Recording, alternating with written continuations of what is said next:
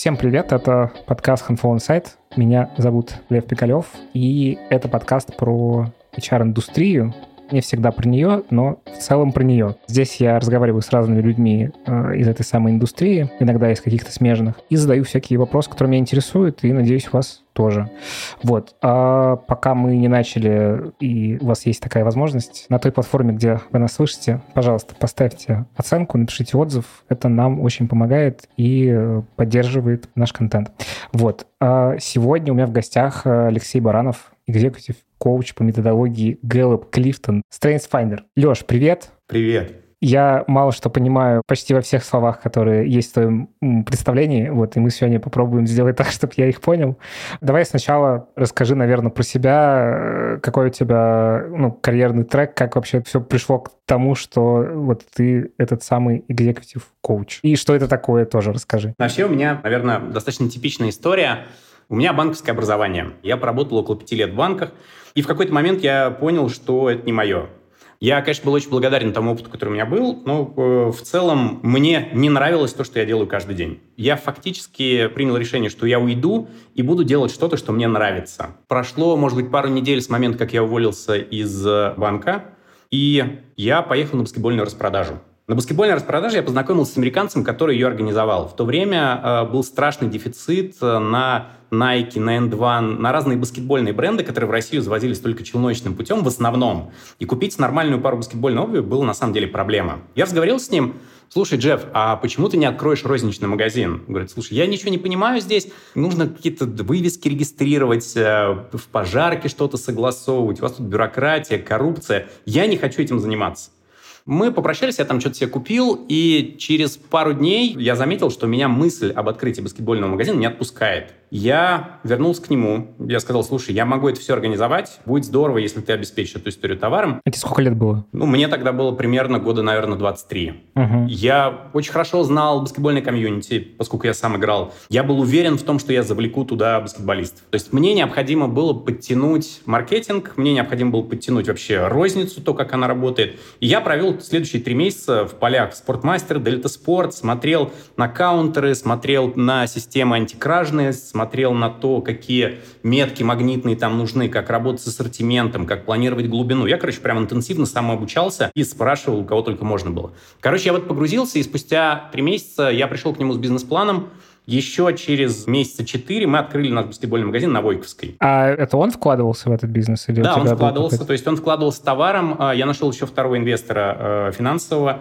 Я был генеральным директором. В то время у меня совершенно не хватило смелости прийти и внести какую-то свою часть денег, и денег у меня на самом деле в тот момент не было.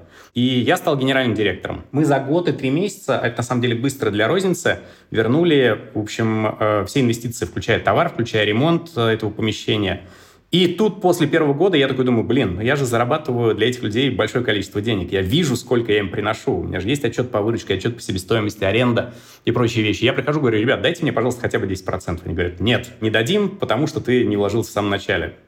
За второй год мы заработали там около 400 тысяч долларов. Это офигеть какая большая сумма. Это именно доход, точки. это не выручка. Да. Вау. Мы открыли вторую точку. То есть мы на самом деле как бы начали очень хорошо зарабатывать. Я пришел к ним снова. Ребят, говорю, дайте, пожалуйста, долю. Нет, не будем давать. И после третьего года, когда меня не пустили в акционеры, я, в общем, очень был расстроенный, демотивированный и уволился. Поскольку у меня был образцово-показательный магазин, к нам постоянно приезжали Nike, у меня был бренд Конор Джордана, бренд Конор Эндвана. Совершенно такая, ну, точка имиджевая с точки точки зрения баскетбола. У нас одевались многие профессиональные баскетболисты. И у меня с Nike был очень хороший контакт. Ко мне приехал менеджер по продажам из Nike, говорит, ты что такой грустный? Я говорю, слушай, я, походу, увольняюсь. Говорит, погоди, работу не ищи, мы что-нибудь придумаем. И через э, буквально три недели я уже вышел в офис Nike, не зная английского языка, они взяли меня под честное слово, что я за полгода его подтяну. Я начал работать в Nike. Это была феерически крутая работа, потому что я обожал спорт, и я продавал спорт. Я обожал путешествовать, я путешествовал 3-4 дня в неделю. У меня был регион Сибири, Дальний Восток, я не вылезал э, из российских авиалиний, и мы очень много путешествовали еще и по миру. И вот в этой работе, казалось бы, идеальной для молодого парня, я там умудрился сильнейше выгореть. Вы, говорит, настолько, что я каждое утро буквально отрывал себя от кровати. У меня начались психосоматические расстройства, у меня началась проблема с алкоголем. Э, в общем, короче, я был глубоко несчастлив. Я не смог разобраться сам э, в этой проблеме. У меня был наставник из э, Соединенных Штатов, из Орегона, Джим Савина. Я позвонил ему и говорю, слушай, помоги мне разобраться. Я что-то делаю не так. И он мне говорит, слушай, есть такой тест, называется Gallup Strength Finder. Пройди, можете про себя что-то станет понятно. Я прохожу этот тест, и то, что я каждый день делаю в своей работе, оказывается, что это проявление моих слабых сторон. Это стало для меня такой неприятной пощечиной. Я подумал, что я хочу себе создать такую деятельность, в которой все мои сильные стороны работают на 100%. Через какое-то время мне предложили перейти в Swatch Group, это часы, и мне предложили открыть стартап в России, привести сюда бренд, которого здесь еще не был, бренд Сертина. Я взялся за эту историю с энтузиазмом, и Удивительно, но через три месяца я начал замечать, как энергии во мне прибывает даже прямо через край. То есть я был первым лицом бренда в России, я занимался э, пиаром, созданием команды, работой с коллекцией, работой с дистрибьюторами, обучениями. И я прошел этот тест второй раз, ну, где-то буквально через года полтора. И я увидел, что в этой работе гораздо сильнее проявляются мои таланты, мои сильные стороны. Ага, вот как это взаимосвязано. То есть получается, если ты вставляешь свои сильные стороны в каждый свой рабочий день, у тебя энергии прибывает. И у нас был очень крутой э, success трек э, в Сваче. Мы с 15 места в мире стали вторым рынком по объему сбыта. Мы обогнали даже Китай. Мы сделали signature модель специально для российского рынка у бренда Сертина. Это вообще исключение. Такого не делал ну, ни один другой рынок. И в какой-то момент я понял, что я готов идти дальше. А у меня же с 15 лет э, была моя давняя мечта. Я хотел работать на себя. Я получил годовой бонус, я передал все дела, уволился на вольные хлеба, и мы с другом открыли ивент-агентство. День нефтяника, строителя, корпоративный Новый год, пьянки, конференции. И здесь я выиграл второй раз, потому что я занимался холодными продажами, собирал презентации, искал подрядчиков, проводил мероприятия, анализировал, в общем, все, что можно анализировать. И начав работать с корпоративными заказчиками, я понял, что существует запрос у моих корпоративных клиентов на работу вглубь с их командами. И меня прям туда тянуло, я чувствовал какой сильнейший зов. Я посмотрел на свои таланты и понял, что в целом-то я вот в этой деятельности буду э, разбираться очень хорошо. Там будет кайф, там будет очень много энергии. И я прям туда пошел. Я получил коучинговое образование, я придумал свою программу для команды образования, для тимбилдинга. Я научился фасилитировать стратегические сессии. Я начал прям практиковать, и это то, чем я занимаюсь сейчас и по сей день. Я веду командные стратегические сессии, я учу лидеров работать с собственной энергией, с энергией команды, учу их быть лидерами, работаю с ними в коучинге, помогаю преодолевать страхи, ограничивающие убеждения, которые связаны там, с делегированием, которые связаны с перфекционизмом, которые могут мешать им эффективно достигать своих целей, целей команды. Вот это, если краткая моя история. Класс. О чем я сегодня с тобой хотел поговорить? Сегодня будет такие три темы. Куда мы больше копнем, пока непонятно. Сегодня, в общем, для вас, те, кто слушает, э, не переключайтесь. Сегодня поговорим про работу с командами, про российских лидеров. Что не так с российскими лидерами и э, руководителями. И в конце поговорим вот про определение своих сильных сторон и то, как это влияет на уровне энергии, вот на все это, забросим нашим слушателям э, удочку в эту сторону, чтобы больше было людей, которые работают в своих сильных сторонах, а не выжимают свои слабые. Давай тогда сразу как-то попробуем в сторону команд уйти. Что вообще происходит? Почему вдруг, э, значит, люди не могут собраться и быть классной командой? Нужно все равно кого-то, значит, чтобы кто-то пришел и им помог. Что не так с командами? У нас сегодня будет все вообще, что не так? Что не так с руководителями, что не так с командами, что не так с э, вашей работой, друзья? Ну, смотри, здесь нельзя ответить э, единственным правильным ответом. Проблематики на самом деле много. Она есть и в лидерах, она есть и в самих участниках команд. Я бы, наверное, начал с общей картинки. Все понимают, что сейчас происходит. Сначала ковид, потом война. Базовое требование к эмоциональному фону сотрудников очень сильно выросло. А вот как раз состояние всех этих людей очень сильно просело. Многие эмоционально прям выкашены, и ну, им достаточно тяжеловато справляться. Я могу тянуть немножко меньшую нагрузку, а нагрузка еще и выросла. Нужно искать новые способы там, а, развития бизнеса, потому что нужно добиваться результатов в кризисных условиях, потому что зарплата, в принципе, при всем этом не растет, э, потому что очень много тревожных э, каких-то историй в информационном поле. Кроме этого, люди еще и подвыгорают системно и эмоционально, и на уровне смыслов. А результат достигать они все еще должны. Вот этот gap как раз, э, он очень сильно мешает бизнесу. Огромный gap сейчас есть и с точки зрения квалификации э, людей в командах. То есть, ну, на рынке труда есть кадровый голод. Многие талантливые люди уехали из России, интеллектуальная, можно сказать, элита. И на их места пришли новые люди, которых очень часто не обучали, как быть лидерами, не обучали каким-то новым хардовым компетенциям. И они вынуждены подбирать это фактически на бегу. Для того, чтобы быть эффективными в своей работе, им сейчас приходится супер интенсивно учиться, при этом достигать своих бизнес-целей. Слушай, а вот насчет кадрового голода, потому что вот я сначала ну, со многими людьми разговариваю, чтобы как-то ощупать, что происходит на рынке.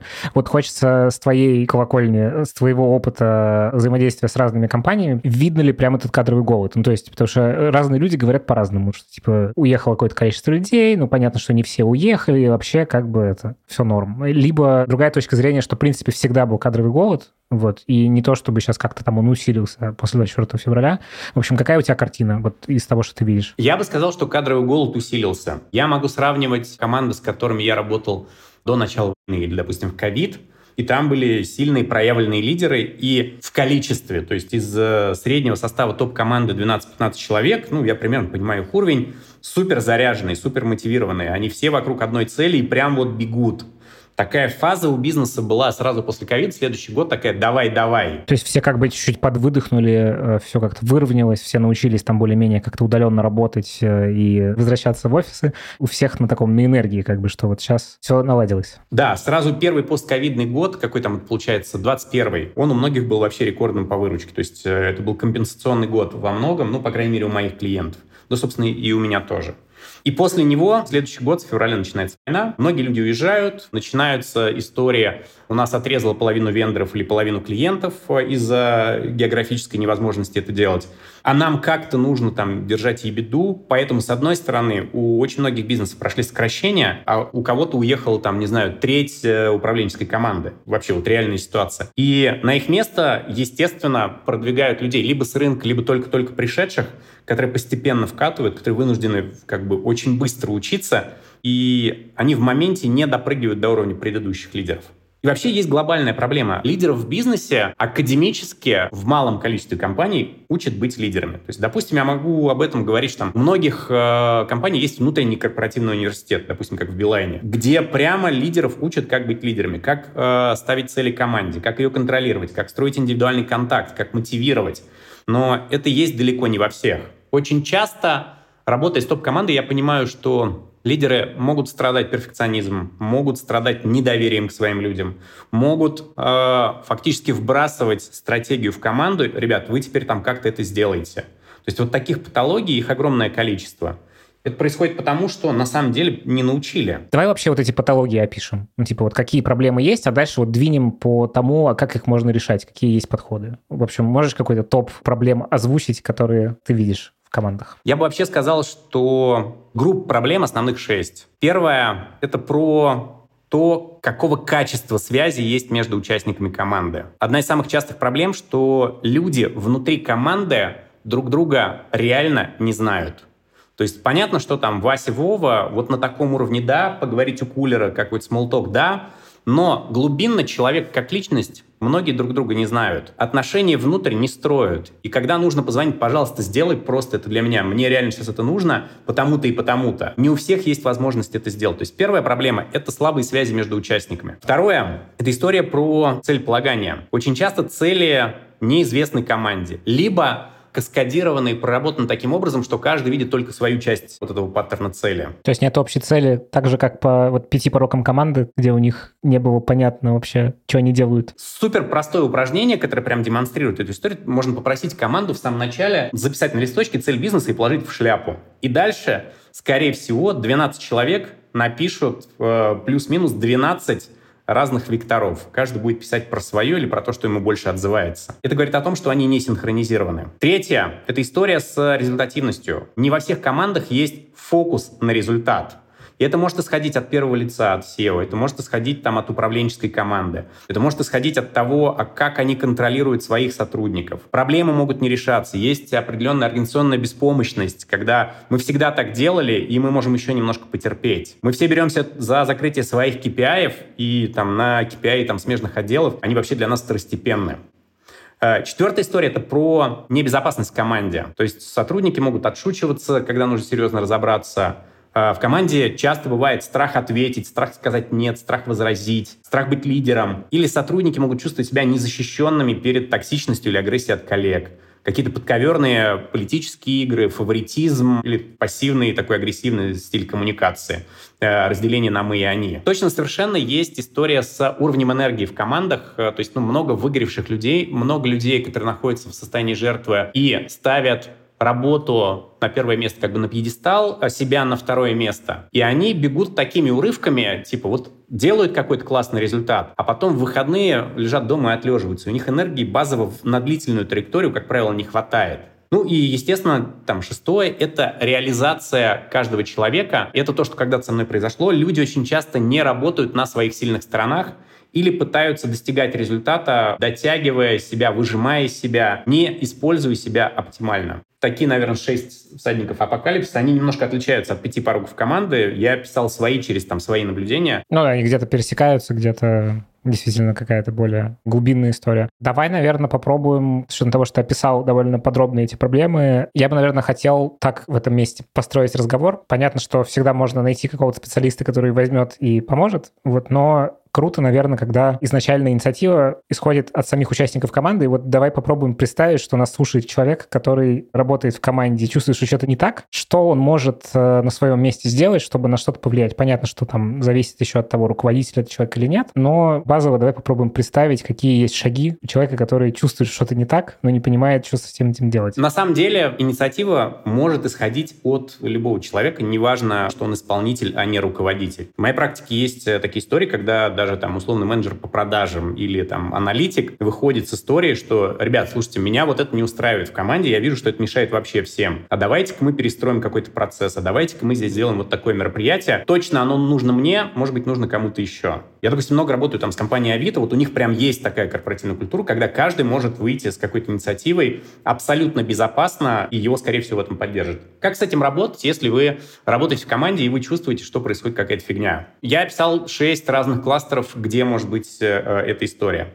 И в случае, если слабые связи между участниками, такое может возникать, когда, условно, собирается новая команда, или бизнес знает, что он будет расти там x2 в следующем году, они набирают много новых людей, и как обычно происходит, они делают там параллельно типа онбординг на каждого э, из человек, как-то его представляют. На самом деле, учитывая там очень часто сейчас удаленный формат работы, это люди, которые друг для друга, э, скорее всего, будут, ну, такими типа иконками в Телеграме, Маттермосте, там, любом другом мессенджере. И что делают команды которые в этом успешные. Если возможно сделать э, офлайн мероприятие для того, чтобы все собрались и познакомились, это круто. И нужно прям отдельный блок на этом мероприятии выделить под э, неформальное общение. У меня есть программа, называется тимбилдинг знакомства, которая позволяет между собой познакомить э, типа хоть 100 человек. Мы проводим их через определенные фреймы.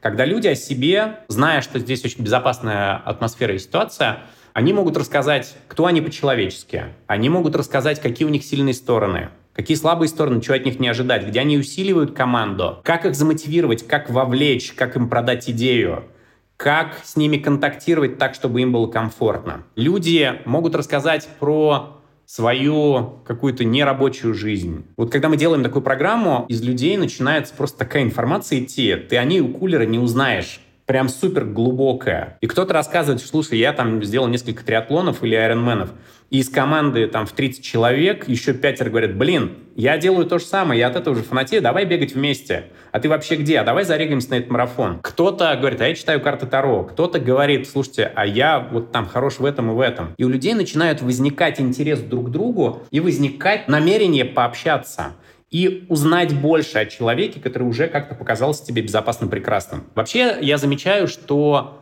а, управленческие команды, успешные в долгосрочном периоде, то есть с которыми я работаю там несколько раз, я вижу, каких целей они достигают, что они растут там в иксах. Они, как правило, делают четыре неформальных мероприятия для команды на протяжении года. Это может быть регата, это может быть пешее восхождение. Как правило, у них есть очень хороший баланс между бизнесом и человеческим контактом. Про историю с целями. Надо вообще понять, а что у нас с целями? Вот очень хорошее упражнение — это опросить свою команду, куда мы идем. какие у нас цели на этот год, какая у нас миссия и ценности, а как мы вообще э, с точки зрения целей взаимодействуем со смежными департаментами. И для этого очень хорошо подходит формат как раз стратегической сессии, где мы синхронизируемся, где мы рассказываем вообще, что мы делаем, чтобы погрузить людей в контекст того, что у нас происходит. Это не частая история, когда два департамента смежных между собой так глубоко работают. И когда ты их ставишь вот в эти условия, две команды действительно переходят с мышления «мы делаем дофига», а они что-то филонят в формат «а, вот что они делают, оказывается. Вот где у нас на самом деле очень хороший результат,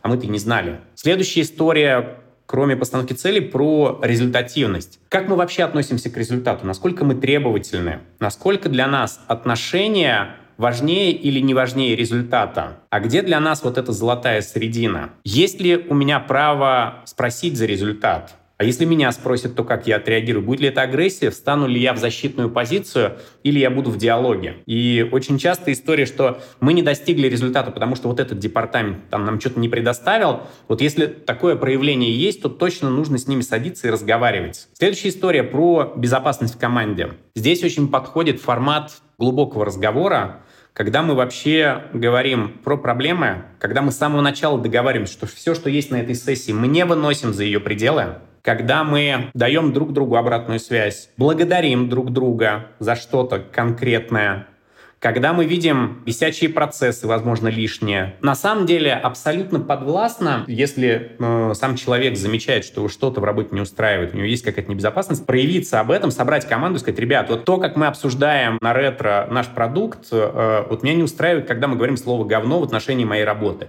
Давайте, пожалуйста, это поменяем. И тогда команда создает новые правила, а как теперь у них принято, чтобы это никого не обижало, но чтобы при этом это было результативно и конструктивно. С точки зрения энергии, Вообще большинство людей базово не очень знакомы с принципами управления энергией, не понимают, что слабо заряженная внутренняя батарейка ведет напрямую к понижению эффективности человека. Как это влияет на мой результат?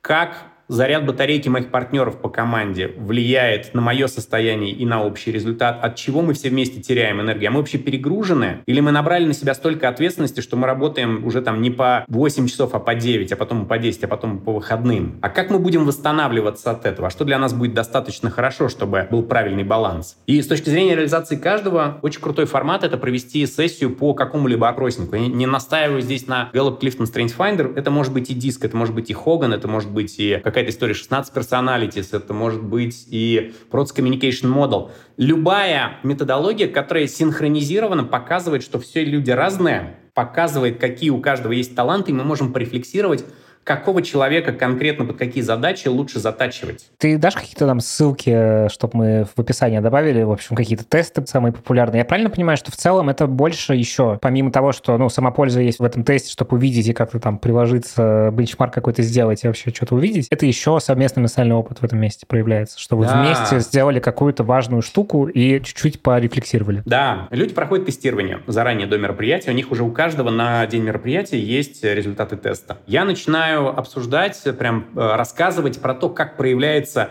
каждый из талантов по Гэллопу. 3-4 модели человеческого поведения. Там есть достигаторы, коммуникаторы, эмпатия, стратегия, будущее. Ну, в общем, я рассказываю про каждый, как он проявляется, куда эффективно вовлекать, какие теневые стороны есть. И все это я делаю в преломлении к конкретным людям, носителям этих талантов. Прежде чем заняться описательной частью, я спрашиваю, ребята, у кого талант, например, competition, конкуренция находится в первой десятке. И там из 15 э, человек трое поднимают руки, и мы обсуждаем не просто сферического коня в вакууме, а мы обсуждаем талант в привязке к конкретным людям. И мгновенно прилетает обратная связь. Ага, вот почему ты так меряешься со мной. Вот почему ты со мной конкурируешь прямо открыто. Ты меня иногда прям мочишь, это про теневую сторону.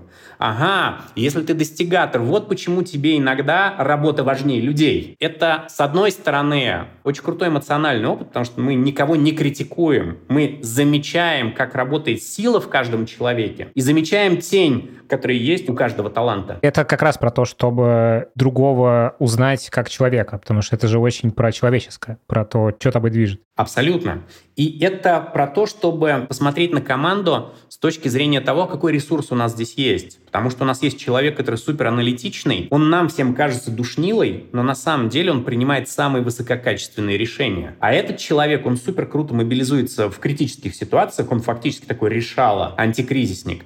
Э, и когда у нас там начался ковид, Вот нас всех вырубило, а он просто божественно затащил все самые сложные задачи. И мы видим, как каждый человек полезен нашей команде и в каких ситуациях лучше прийти к нему. Ну да, есть кризисные чуваки, которые в момент очень плохой собираются, мобилизуются и такие, вау, значит, все затаскивают. Э, но часто такие люди на каких-то рутинных, постоянных процессах проваливаются, потому что, в общем, они больше вот в кризис могут выжечь. Они вот такие ребята на коне, да, заска... да, на да. коня заскочить и, значит, поехали. А что делать, если ты понимаешь, что у тебя в команде все занимаются не своей работой? Ну, в смысле... Ты знаешь, я, если честно, ни разу такой ситуации Такого не, не встречал. Было. Да, то есть, как правило, люди занимаются работой, которая как-то связана с их сильными сторонами. Вот из 100% людей я могу сказать, что ну, процентов у 80 будет очень здравый сплит. Их туда интуитивно тащит, но у нас же есть у всех, как у людей, там страхи, ограничивающие убеждения. Типа, а если я сейчас там из банка уйду и начну заниматься предпринимательством,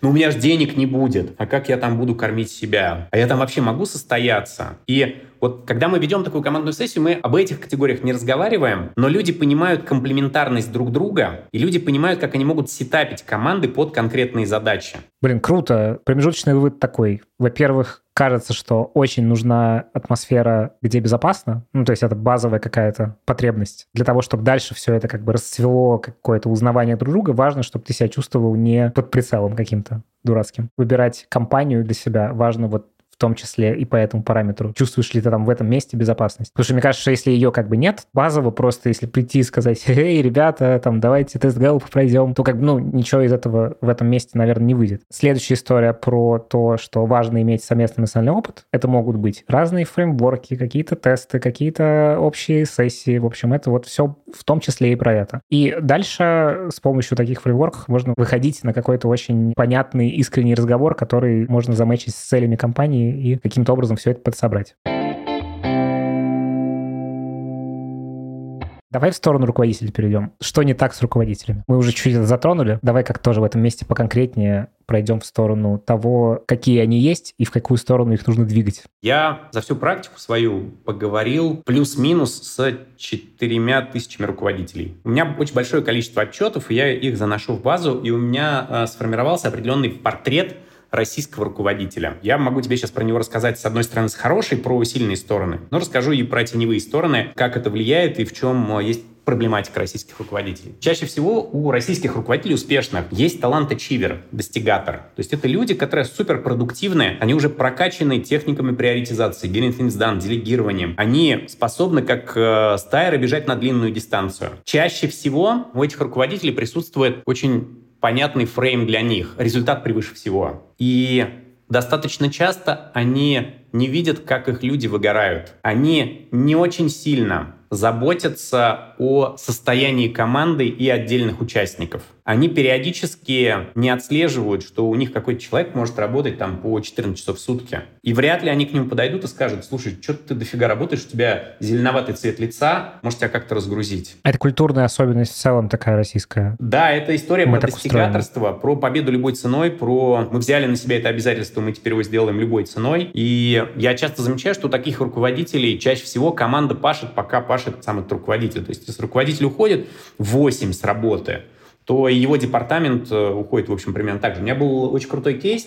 Значит, я работаю с командой, 16 человек передо мной сидит тоже на командной сессии, все плюс-минус серо-зелеными лицами. Работая с командой, я понимаю, что на самом деле это вообще нормальные люди. Проблема в руководителе. И закончив командную программу, я говорю, слушайте, а мы могли бы завтра с вами встретиться? Есть ощущение, что вот те проблемы, с которыми вы сталкиваетесь в команде, не затаскиваете результат, э, там какая-то сильная перегрузка, сами сотрудники говорят, что им некомфортно. Есть определенная проблема у вас как в лидере. Руководитель соглашается, и мы делаем с ней индивидуальную терапевтическую сессию, я работаю как терапевт. Выясняется следующая история. Я спрашиваю, скажи, пожалуйста, сколько часов в день ты работаешь? Он говорит, ну, часов по 12. А почему так? Он говорит, ну, мне очень понятно, как достигать цели или в работе. Это очень безопасное для меня место. Я говорю, безопасное? А это значит, что у тебя где-то есть опасность? Он говорит, ну да. Я так начала работать, когда мне было там 24 года. Со мной не очень красиво расстался э, мой муж, И я начала сбегать в работу, потому что там мне понятно, как получать признание, как быть эффективной, а мне строить отношения теперь э, супер небезопасно. Я не верю людям. И вот с этим настроем, когда я не верю людям, но мне важно получать признание, она работает по 12 часов, и вся ее команда тоже работает по 12 часов. Люди выгорают, выгорают до психосоматики. Просто потому, что она по-другому не умеет. Она дальше начинает работать в терапии с травматизацией, переживает, в общем, до конца правильно, проживает историю с вот этим разводом. Мы с ней встречаемся спустя полгода, я говорю, ну, что, как ты? Она говорит, ты знаешь, во-первых, я слетала в отпуск на Мальдивы. Я в первый раз в жизни не взяла с собой ноутбук. А еще у меня новое правило, я э, в 6.30 закрываю ноутбук, я ухожу с работы,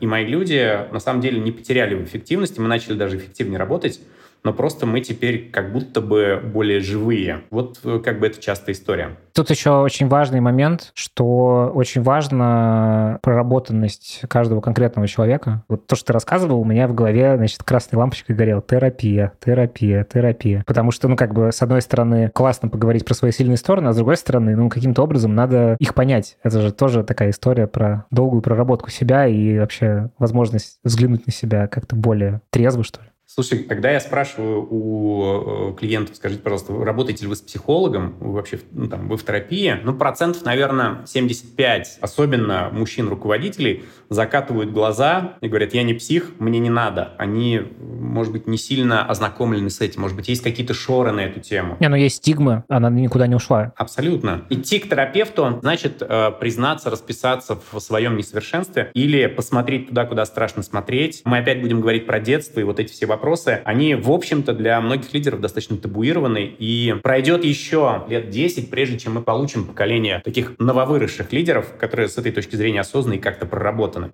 Но там прям копать и копать, я сегодня ну, буду рассказывать еще эти кейсы, тоже терапевтические, они очень сильно влияют и на лидерский стиль, и на команду, на уровень дохода, и вообще на перформанс бизнеса, потому что очень часто все завязано на конкретные эмоции одного человека. Угу. Можешь какой-то короткий месседж вот этим людям, которые говорят, я еще псих, что ты им скажешь? Вот как ты нормализуешь, как ты эту стигму попытаешься снять? Здесь очень важно показать, в чем суть этого метода, потому что большинство людей достаточно через такую э, исковерканную призму его воспринимают. Я на кейсах рассказываю, что можно делать в терапии, рассказываю, какие, в принципе, терапевтические методы бывают, и постепенно вот этот скепсис и неверие переходит в формат «О, интересно, а вот это я у себя замечаю, я тоже перфекционист, а я тоже не могу доверять людям. Это что, в терапии решается? И вот когда вот этот внутренний запрос есть, можно уже э, идти дальше. То есть через интерес такой, что ты должен как-то зацепиться, соотнестись, и тогда ты продвинешься в эту сторону. Да, да, абсолютно. Первое, о чем мы говорили, это талант достигатора. Второй талант, очень часто присущий, особенно предпринимателям, это талант называется активатор. Это талант человека, который берет и запускает новые процессы с места в карьер, долго не думая, не теряя время. Это люди, они такие, как Олег Тиньков, открыл пивной ресторан, ресторан в центре Москвы. Два года позанимался, чувствует скучно. Делегировал команде. Дальше Открыл пельменное производство пивное. Два года позанимался, скучно, делегировал команде. Дальше банк, инвестиционный брокер, мобильный оператор делегировал команде. Идеальный талант, потому что может расшевелить любого, потому что может быстро проверять гипотезы. И это очень про инициативу. И он тоже есть у большого количества российских руководителей. У этого таланта тоже есть теневые стороны. Они не любят доводить до конца. Они делегируют примерно вот так. Команда ловите. И команда получает полуфабрикат без нормального брифинга, господи, как это должно работать. И потом еще две недели эти люди пытаются изобрести велосипед, концептуально уже давно рожден в голове там у руководителя. Ну и надо прожить этот его какой-то опыт, чтобы к нему прийти осознанно, а не просто типа какая-то а Они же цель. не могут переставить да. себе его голову, поэтому здесь то, как ты делегируешь, то, как ты даешь команде контекст, то, как ты брифуешь их, то, как ты им бережно передаешь этот проект, в этом на самом деле есть э, очень большой потенциал, который российские лидеры практически не используют. Талант, который тоже очень сильно часто бывает у российских руководителей, это талант индивидуализация. Это талант видеть сильные и слабые стороны своих сотрудников понимать их мотивацию, как с ним контактировать, грузить правильной работой, давать правильные задачи человеку, чтобы он с ними справлялся. По сути дела, это такой софт руководителя базовый. Еще один смежный талант релейтер — это талант строить отношения с людьми. Глубокие, искренние, проходить вместе огонь, воду, медные трубы. Это талант, который в России имеет колоссальное значение. То есть если там, мы берем Штаты или Европу, вот там в бизнесе глубокое построение отношений не так важно, как, допустим, надежность, э, ответственность э, или там достигаторство. У нас в России это, правда, имеет принципиальное значение. И у этого таланта тоже есть теневая сторона. Это когда отношения становятся важнее результата. Руководитель с таким талантом может человек, который не перформит, давать ему второй, третий, четвертый шанс, пытаться его как-то сохранить, хотя головой понимает, что его давно пора поменять или возникающий фаворитизм, я вот этих вот двух суперперформеров буду продвигать, а остальные будут это видеть, но они не мои фавориты, и они будут испытывать демотивацию, вот эта история тоже есть. И еще один талант для руководителя очень важный, талант футуристик, это про видение будущего. Такие люди умеют профессионально мечтать, планировать, прогнозировать. Они живут как будто на 10 лет вперед. И большинство людей, обычные сотрудники, они живут либо в настоящем, либо в прошлом. И когда такой руководитель показывает им картинку будущего, он здорово ее продает, и людям хочется туда идти и эту картинку реализовать. Это люди, которые очень часто, такие, знаешь, голова в облаках, где-то там впереди, в трендах, в концепциях, э, но очень часто упускают историю с достижением результата сейчас. Вот это самые основные таланты российских руководителей. Ну и их как бы слабые стороны в этом месте как раз. Ну то есть у каждого таланта есть и теневая сторона, uh-huh. абсолютно. И очень важно, чтобы руководитель не только видел свою эффективность в сильной стороне, в своем таланте, но был осознан тем, как работает его теневая сторона и где он может себе или команде мешать достигать результата. Можешь какие-нибудь кейсы привести из реальной практики твоей по поводу сильных сторон руководителей? Как вот эти вещи могут быть проработаны? Ко мне приходит э, предприниматель, у него строительный бизнес, и его запрос звучит как «хочу больше денег». Я уже 7 лет не могу пробить свой стеклянный потолок. Он приходит уже с э, результатами тестирования, и у него есть два очень крутых таланта. Талант команд это такой талант решалы прапорщика, как раз вот про который я рассказывал, который мобилизуется в критических ситуациях, который действует инструкциями. Это люди достаточно авторитарные, все держат в своих руках. То есть он на самом деле, работая э, в стройке, в целом его достаточно здраво применяет. Второй талант называется self-assurance, уверенность в себе. Это талант человека, который при принятии решения опирается на свой внутренний компас, который ему всегда говорит, послушай, то, что ты думаешь, то, что ты делаешь, это абсолютная правда, только так и надо. И теневая сторона в том, что это люди, которые которые могут очень сильно недооценивать сложность проблемы, не видеть рисков. И мы начинаем с ним работать в глубину. Я спрашиваю, слушай, ну опиши, как ты работаешь. Он говорит, я пашу по 15 часов в сутки. Ну и логично, если ты пашешь по 15 часов в сутки, ты стратегическими штуками не занимаешься. Как ты пробьешь свой стеклянный потолок за 7 лет, если ты смотришь не туда, ты, скорее всего, в операционке? Он говорит, да, я в операционке. Я говорю, ну у тебя же команда есть конечно, есть. А когда я вижу сочетание этих двух талантов, оно обычно говорит мне о следующем, что человек не доверяет людям базово. Я говорю, а как ты работаешь, вот как ты делегируешь? Расскажи прям пошагово. Он говорит, ну, я даю людям задачи, я в процессе очень тревожусь, что они облажаются, я их контролю. Максимально подробно расписываю все задачи. Максимально подробно расписываю все задачи. Инструкцию даю как для тупых. И в процессе я их постоянно чекаю, на какой они стадии, где они что делают не так. И когда они возвращают мне результат своей работы, я всегда нахожу там ошибки. Это талант-максимизатор, талант перфекциониста. То есть он, в принципе, все хочет сделать максимально близко к идеальности. Он говорит, после того, как они мне сдали работу, я еще своими руками э, довожу до совершенства, угу. я полирую это так, чтобы было идеально. Говорю, ну да, выглядит так, как будто твое недоверие к людям является блокирующим таким пакетом в сторону той цели, которую ты перед собой ставишь, ты вот хочешь материально вырасти. Он говорит, ну да, выглядит так. И мы начинаем с ним работать терапевтически. Есть э, методология Wing Wave Coaching, EMDR-терапия, переработка травматизации сигналами глазного действия. Мы находим первое травмирующее событие, которое в нем запустило этот механизм. Он рассказывает, я понял, что я не буду доверять людям в 4 года. Мне 4 года я возвращаюсь там вечером с прогулки, и у меня не очень благополучная семья, мама улетела в командировку, папа дома, и я на пятом этаже стою, долблю эту черную дверь, и я слышу, как папа храпит.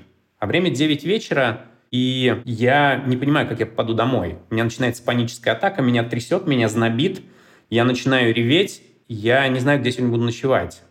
Я принимаю детское эмоциональное решение, я больше никогда не буду доверять людям чтобы больше никогда в моей жизни не было ситуации, когда я не могу на кого-то положиться. Я могу положиться только на себя. И мы терапевтически достаточно быстро убираем, перерабатываем эту травматизацию. У нас заняло там типа около 25 минут.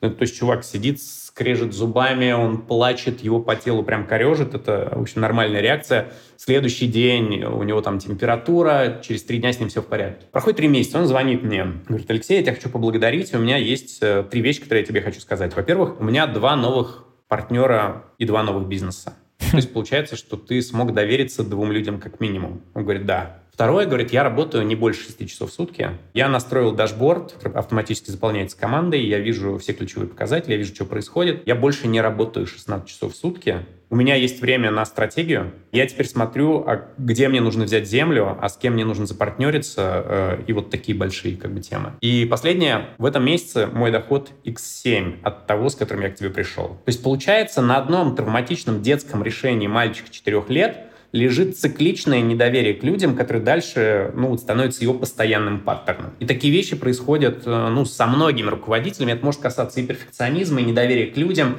Это может касаться вечной соревновательности, когда я хочу уже взрослым мужиком быть не хуже, чем сын маминой подруги. Я буду подавлять людей, чтобы они не подавили меня. Там совершенно разные истории возникают. Слушай, меня, с одной стороны, откликнулась эта история. С другой стороны, у меня такой к тебе вопрос. Потому что, ну, это немножко звучит как uh, success story такая, типа 25 минут покопались в прошлом, и через два месяца, значит, два новых бизнеса, доход X7. И здесь сразу какое-то вот, ну, ощущение серебряной пули такая, раз, и вот, значит, оно действительно так работает, потому что это же, ну, часто, чтобы действительно проработать свои травмы, которые на тебя сильно повлияли, ну, довольно много лет нужно, не знаю, терапии. То есть я, с одной стороны, очень хочется в это вовлечься, а с другой стороны, я чувствую некоторое недоверие в этом конкретно месте. Можешь немножко это прокомментировать, как это вообще работает? Вряд ли же это универсальная тема, 25 минут поговорили и результат. Слушай, на самом деле результат терапевтически зависит не от одного фактора и не от одного инструмента.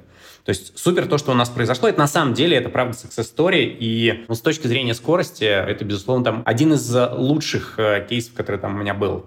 То есть он реальный. Это когда человек был готов работать, когда у него э, был сильнейший внутренний запрос на это, и когда у него была понятная травматизация, которую он сам себе осознавал. Чаще всего с людьми не так. То есть я последние 8 лет я в терапии. Я могу сказать, что это лучшая инвестиция, вот моя лично, во что бы то ни было. Ни одни часы, ни одна машина, ни одна там э, покупка недвижимости, ничего мне столько не принесло, э, сколько работы в терапии. При этом терапевтические инструменты бывают очень разные. Я не могу э, как бы говорить за все инструменты. То есть я базово имею коучинговое образование и Wingwave коучинг, EMDR терапии как инструмент, как это называется, EMDR, Eye Movement, Desensitization, в общем, переработка сигналом глазного действия. Как это работает? Ты представляешь себе травмирующий травмирующую ситуацию, которую вы отдиагностировали, которую ты когда-то прожил, где ты с собой не справился, и где ты либо принял какое-то решение, либо в тебе зародился какой-то паттерн, который дальше начал циклически в тебе повторяться. Дальше ты представляешь э, себе эту картинку, ты слышишь звуки, которые там происходят, ты ощущаешь телесные ощущения, которые там происходят, и ты работаешь глазами и работаешь кинестетически, похлопывая себя по плечам. Принц Гарри, собственно, там есть знаменитый ролик, когда он там работает в EMDR-терапии. Сначала ты видишь эту картинку условно на 10 из 10. Она очень четкая, четкое. Ты видишь лица своих обидчиков. Ты слышишь, что буквально там произносится. Твое тело сжимается.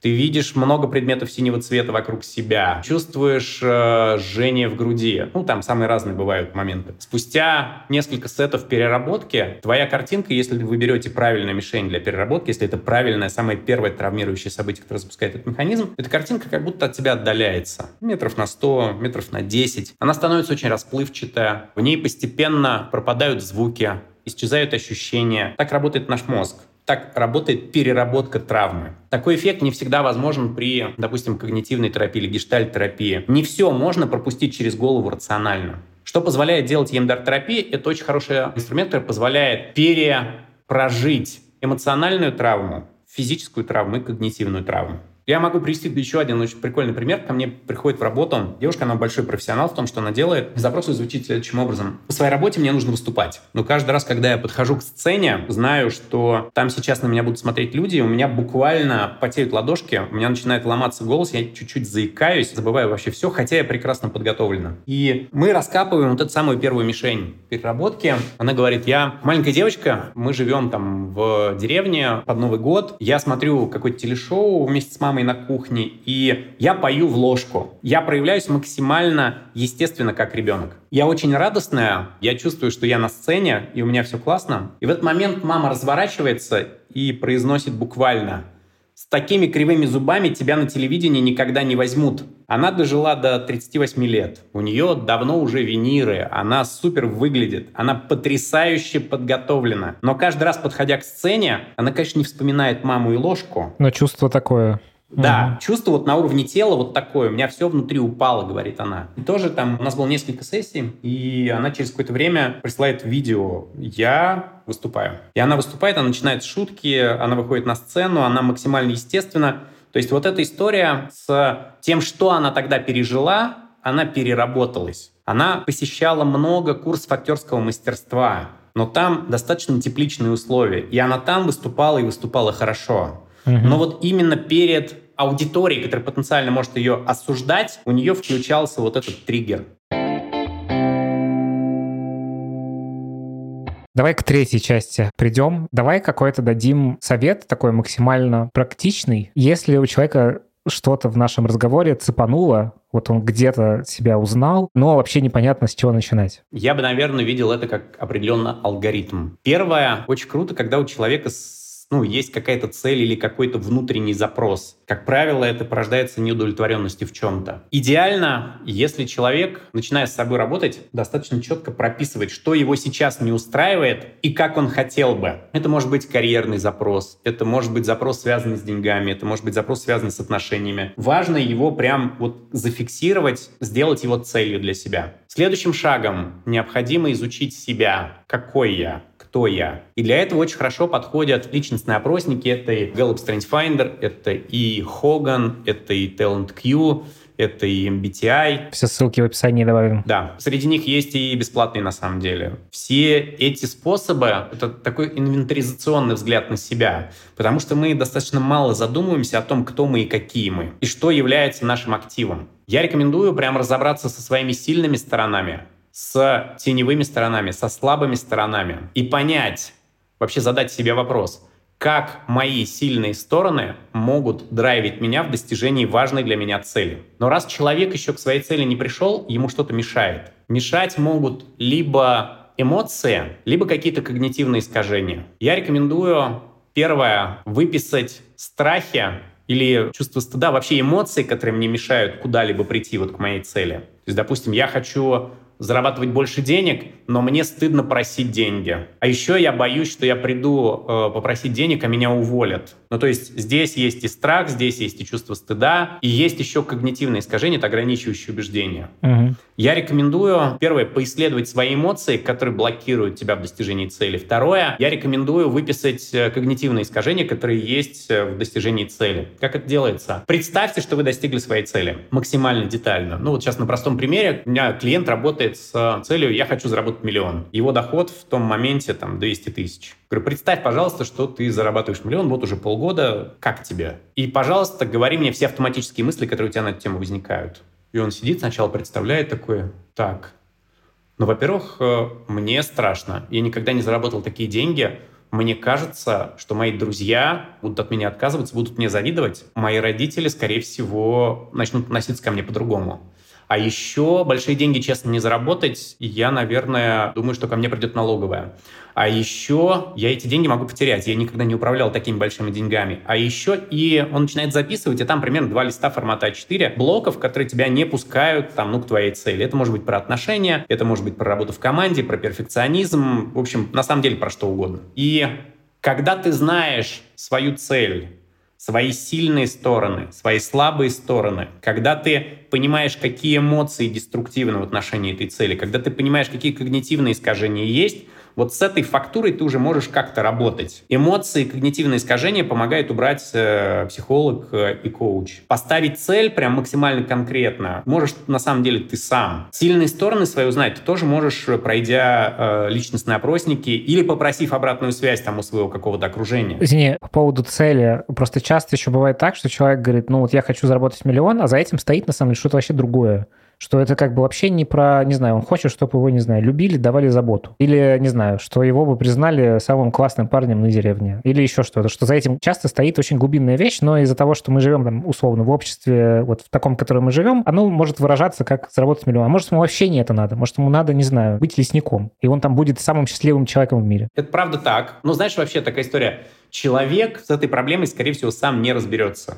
И цель, в которой он может работать, она не всегда истина. Когда ко мне как коуч приходит человек и говорит мне, у меня вот эта цель, он ее прям декларирует, он не убежден, я с этой целью не сразу начинаю работать. Сначала очень важно проверить, она истинная, а что правда за ней стоит, вот это то, как ты говоришь. И если цель истинная, то эта структура сработает, и он туда придет, он заработает свой миллион. На самом деле может и быть и реальным запросом. А если цель не истинная, ему нужно другое, то здесь человек помогающий профессии скорее подсветит что на самом деле это не его цель, а его цель там получить любовь или признание или там что-то еще, что ему важно. Мне кажется, что тут еще важно, если есть сомнения в истинности цели, то классно, наверное, задать пять этих самых «почему», как-то попытаться mm-hmm. копнуть. Но, опять же, тут, наверное, важно, что такие штуки часто, особенно связанные с какими-то травмами, хорошо бы как раз проходить не в одиночестве, потому что можно очень сильно себя загнать. Недавно есть такой товарищ Хуберман с очень известным подкастом, вот, и он написал такой пост, что вот есть исследование о том, что, значит, много людей, которые э, садились и сами с собой описывали все свои травматичные эпизоды, и это помогало им проработать себя, и, в общем, что, может, и психолог не нужен. В общем, такой вот пост, который я показал своему психологу, и она говорит, знаешь, я бы тут побоялась ретравматизации, потому что, в общем, можно, конечно,